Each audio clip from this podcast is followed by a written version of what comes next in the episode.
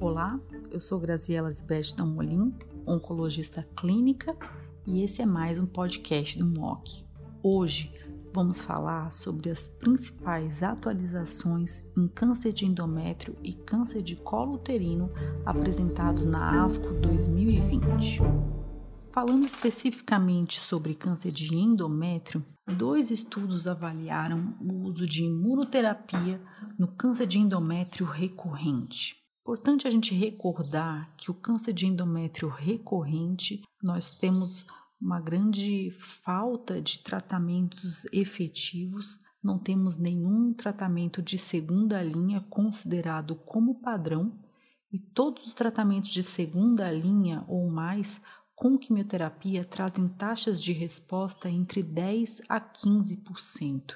Realmente uma doença que precisa de novos tratamentos, novos alvos. Um estudo apresentado na ASCO foi um estudo de fase 2 com 76 pacientes para avaliação em câncer de endométrio recorrente, a grande maioria em pacientes politratadas.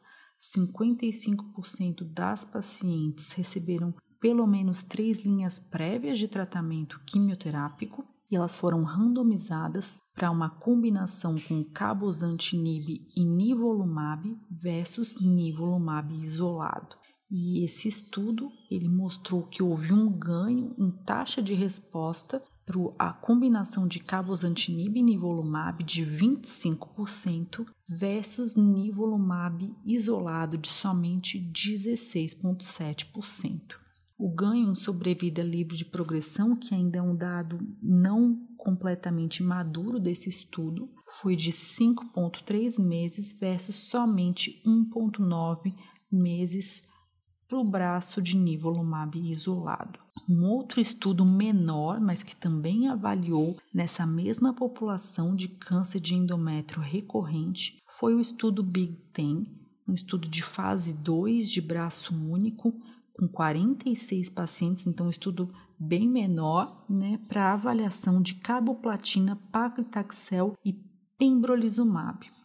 E esse estudo mostrou que 28 das 36 pacientes tiveram uma taxa de resposta objetiva de quase 78%. Então, é um estudo pequeno, mas que gera hipótese de ele ser realmente expandido para um estudo de fase 3, com essa taxa de resposta alta. A gente precisa realmente avaliar posteriormente se essas combinações de imunoterapia elas vão realmente ter como consequência um ganho em sobrevida livre de progressão, uma taxa de resposta sustentada, mas mostra um novo caminho aí. Câncer de endométrio realmente é, ele se mostra uma doença é, com resposta ao uso de imunoterapia. Lembrando que a gente já tem hoje aprovado pelo FDA a combinação de pembrolizumab e lenvatinib nas pacientes com câncer de endométrio recorrente. Com estabilidade de microsatélite, a gente teve 39% de taxa de resposta nas pacientes que fizeram uso dessa combinação e temos hoje aí no estudo de pembrolizumab o estudo de fase 3 em andamento, tanto em primeira como em segunda linha. Falando sobre agora colo uterino, nós tivemos um estudo chinês para avaliação de adjuvância, então o estudo STARS. Esse foi um estudo grande com 1.080 pacientes, que incluiu pacientes com estadio desde 1B1 até pacientes com doença estadio 2 a 2, e ele quis avaliar nas pacientes operadas com os critérios já bastante lembrados de critérios de risco intermediário ou risco alto para avaliação sobre a radioterapia combinada com a cisplatina versus a radioterapia ou um tratamento que eles chamaram de tratamento sequencial, dois ciclos de cisplatina e paclitaxel, seguido de radioterapia, seguido de mais dois ciclos de cisplatina e paclitaxel.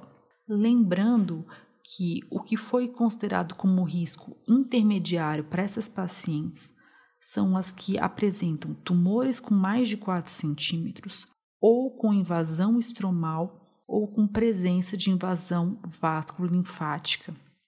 E as pacientes com risco alto são as com é, positividade para linfonodos ou positividade para paramétros ou com margem comprometida.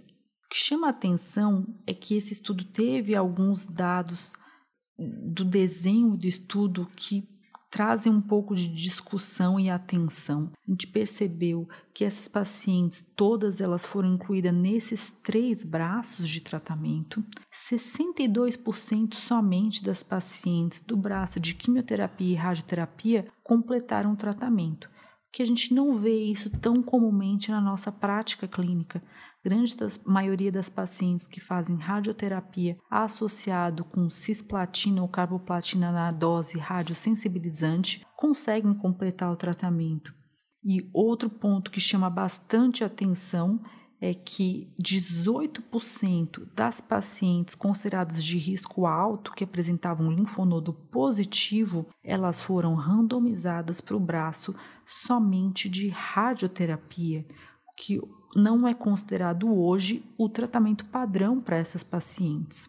E o que se percebeu de dado final foi que houve uma recorrência à distância no braço sequencial é, houve um ganho em sobrevida livre de recorrência à distância no braço sequencial de químio seguido de rádio seguido de químio de 92% em 3 anos versus 77% para o braço que fez radioterapia ou quimioterapia concomitante à radioterapia.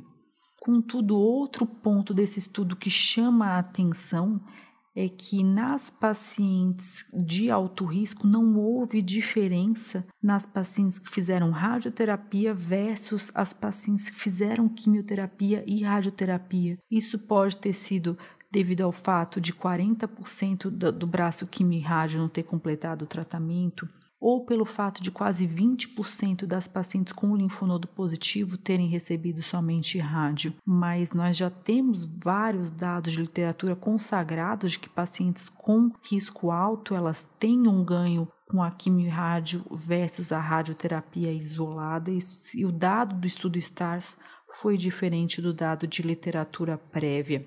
Então, na minha opinião, pessoal, esse é um estudo que ele ainda não muda a conduta clínica.